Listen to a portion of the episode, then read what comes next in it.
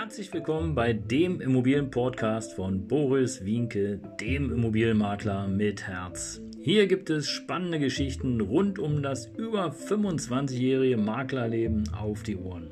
Ich freue mich auch im Namen meines Teams von 3V Immobilien, dass ihr dabei seid. Los geht's, euer Immobilienexperte Boris Wienke. Servus, Servus, Servus. Danke, dass du heute wieder reinschaust. Danke, dass du den Kanal abonniert hast. Und danke, danke, danke, denn es geht heute zu einem, äh, ja, über ein Spezialthema, nämlich Hauskauf, Immobilienkauf, Checkliste. Was gilt es zu prüfen? Und da gibt es ein paar allgemeine Dinge, die ich jetzt hier in diesem ja, Podcast nochmal gerne mit auf den Weg geben möchte. Ich hatte ja schon zwei Folgen äh, sozusagen in den Äther geschickt und die hast du dir vermutlich schon angeschaut. Nämlich das eine Thema war die Lage, Lage, Lage, auf was du achten solltest, die Expertenempfehlungen, die Expertentipps für dich. Und das zweite war das Thema das Immobilienangebot, auf was solltest du da achten.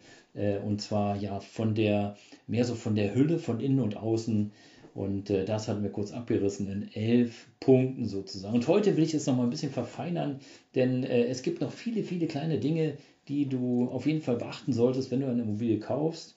Und äh, am Ende des Tages geht es immer darum, sozusagen, ich will dir hier einen Mehrwert geben, damit du nicht in die Falle tappst, weil wenn du erstmal die Immobilie ja, gekauft hast, dann ist es in der Regel schon zu spät. Und äh, die meisten von uns, die meisten so meiner Erfahrungen, die fangen natürlich erstmal damit an, sozusagen die Immobilie ja, äh, einfach mal äh, zu recherchieren, was gibt es so für Angebote und und und. Ähm, kann man machen, aber auf der anderen Seite, äh, ich würde einfach anders, empfang, äh, anders anfangen, denn äh, am Ende des Tages ist es eine Frage der Finanzierung.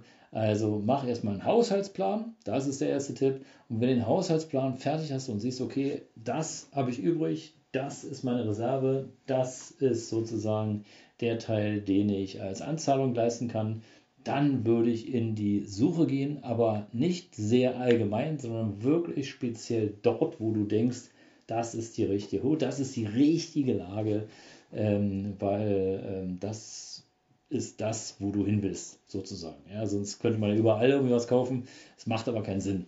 Ja. Und äh, ja, die meisten suchen erst, äh, schauen sich erst Immobilien an und prüfen dann ihr, ja, ihr Konto und das, glaube ich, ist falsch. Ja, allgemein kann man sagen, es gibt viele Dinge, die du noch prüfen solltest, unter anderem zum Beispiel, ja, äh, wie sieht denn der Energieausweis aus? Also auch da kann ich dir eine kurze Geschichte erzählen. Ich hatte in Eisenach hatte ich ein Mehrfamilienhaus im Angebot. Äh, die Herrschaften wollten verkaufen und äh, wie ich das immer so mache, äh, erstmal Unterlagen einsehen, bevor ich irgendwie einen Preis nennen kann. Und dann kam der Energieausweis und der Energieausweis war von einer Doppelhaushälfte. Zwar mit der Anschrift, aber Doppelhaushälfte äh, ähm, mit zwei Etagen. So, das erste habe ich halt gleich gesehen und das erste, was ich dann gemacht habe, den Eigentümer angerufen und gesagt, ja, also der Energieausweis hier, der ist natürlich falsch. Äh, was haben Sie denn nun für Energieträger? Haben Sie denn noch einen anderen oder ist da vielleicht irgendwie eine Verwechslung gewesen? Und er meinte nur so lapidar zu mir, ach naja, ist doch nicht so wichtig. Ähm, äh, gucken Sie, was, was ist denn jetzt nun der Preis? Ja?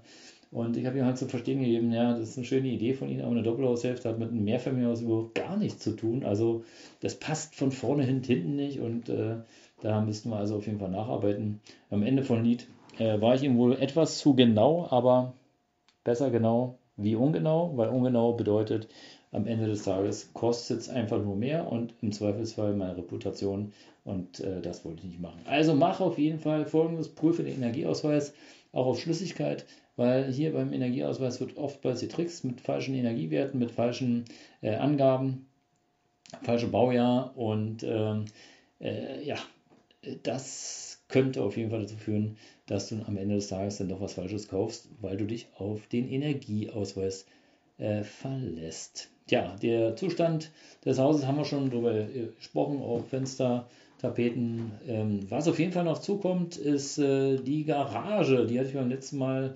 Tatsache etwas außen vor gelassen. Ja, ähm, wie groß ist denn die Garage? Weil die Autos früher waren etwas kleiner, dann wurden sie wieder größer, aber die Garagen wurden nicht äh, gleichzeitig größer.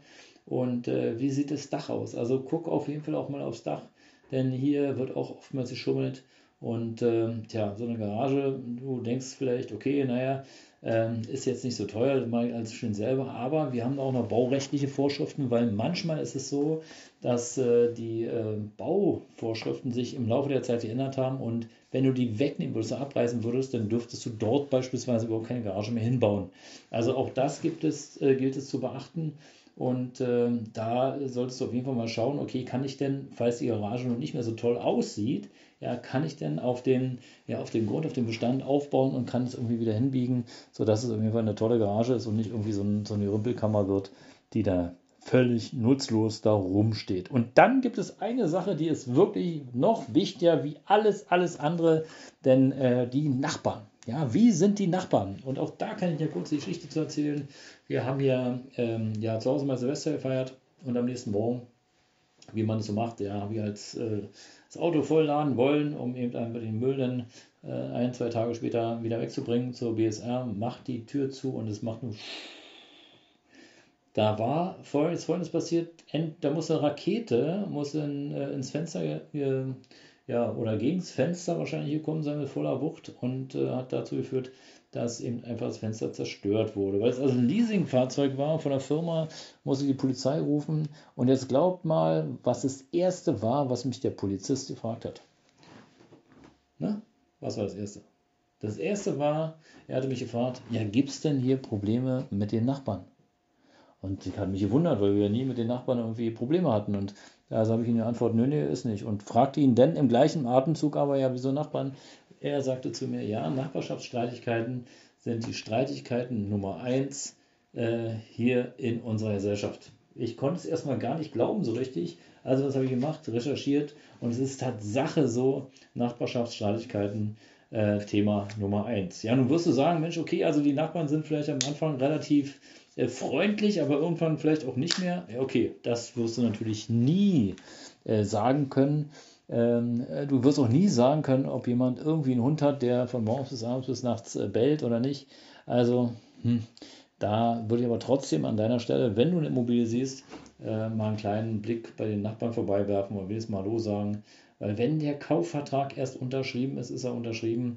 Da gibt es kein Zurück mehr. Und das ist auf jeden Fall ganz wichtig. Ja, prüfe auch auf jeden Fall nochmal, ähm, gibt es eventuell Gefahr von Naturkatastrophen. Das hört sich jetzt erstmal ganz lustig an, aber wenn du jetzt beispielsweise vorhast, äh, in eine fremde Gegend zu äh, ziehen und äh, kennst dich da vielleicht nicht so gut aus und denkst, Mensch, okay, also hier ist auf jeden Fall Spitze, hier will ich hinziehen, dann informier dich doch einfach mal, ob es da eventuell Hochwasser gibt oder ob es eventuell auch, ähm, ja, ähm, wie soll man sagen, ähm, ja, Lawinengefahr, äh, so eine Sachen gibt, weil auch das äh, könnte vielleicht auch ein Grund sein, warum der äh, Eigentümer verkauft. Ja. Und äh, viele sind halt nicht ehrlich, sondern die wollen einfach nur die Immobilie loswerden und ähm, ja, viele Makler erzählen es auch nicht weiter. Ähm, ich persönlich finde, es macht gar keinen Sinn. Ich finde, man kann da auch offen mit umgehen und kann direkt sagen, Mensch, pass auf hier, der kleine Bach, ja, also vor fünf Jahren war hier Hochwasser. Sie sehen vielleicht hier unten noch, ist alles repariert worden, aber es kann halt jederzeit wieder passieren, damit du dich sozusagen als Käufer auch entsprechend vorbereiten kannst. Also Gefahr vor Naturkatastrophen, das sollte auf jeden Fall wichtig sein. Und ähm, tja, und auf was du auf jeden Fall auch noch achten solltest, manchmal ist es Tatsache so, dass, äh, ja, dass der Immobilienverkauf sozusagen über Erbpacht geht.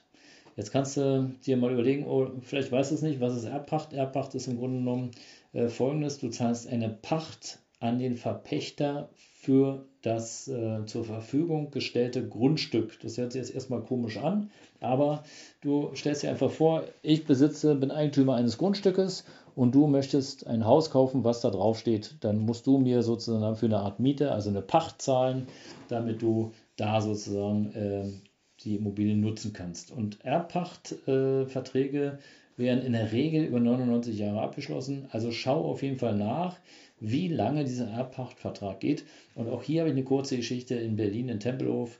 Äh, da hatten wir mal eine äh, Praktikantin und da war das so, dass das Haus sozusagen auch wirklich nur noch äh, zwölf Jahre Erbpacht hatte. Denn das Thema dabei ist, wenn die Erbpacht ausläuft, ja, Wenn die Erbpacht ausläuft, dann entscheidet meist der Pachtgeber, ob es weitergeht oder nicht. Beziehungsweise manchmal steht dann auch eine Passage drin, dass die Pacht dann äh, einseitig erhöht werden kann. So, und jetzt stell dir vor, du hast ja Wohngeld zu bezahlen. So war es in dem Fall. War eine 140 Quadratmeter Wohnung. Da gab es äh, ein Wohngeld von über 700 Euro.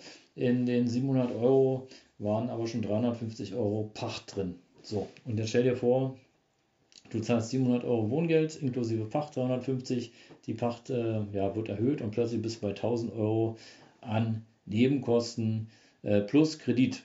Also da muss man sich mal was drüber, da muss man auf jeden Fall drüber nachdenken, ob man das machen möchte. Denn, ähm, wie gesagt, der Pachtgeber, der kann jederzeit sagen, okay, jetzt hier nach der Ablauf der Vertragslaufzeit ist es vorbei. Und dann, was passiert dann?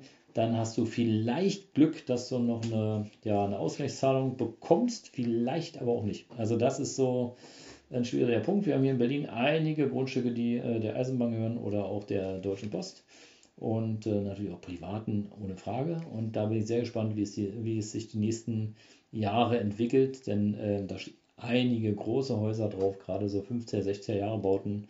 Und äh, ich bin da sehr gespannt. Ja, das soll es auf jeden Fall gewesen sein. Hauskauf, Immobilienkauf, Checkliste. Was gilt es noch zu prüfen, damit du sozusagen auch äh, ja, nach wie vor viel Freude hast bei der Immobilie. Ja, und äh, ansonsten kann ich nur sagen, abonniere den Kanal, falls du es noch nicht getan hast. Ähm, empfehle mich gerne weiter. Ich freue mich sehr drauf und freue mich auch über deine Kommentare. Oder vielleicht hast du ja auch noch ein Thema, was du unbedingt nochmal abgecheckt wissen möchtest. Also dann äh, ja, melde dich und wir hören und sehen uns. Deine Mobilmarke mit Herz. Ciao.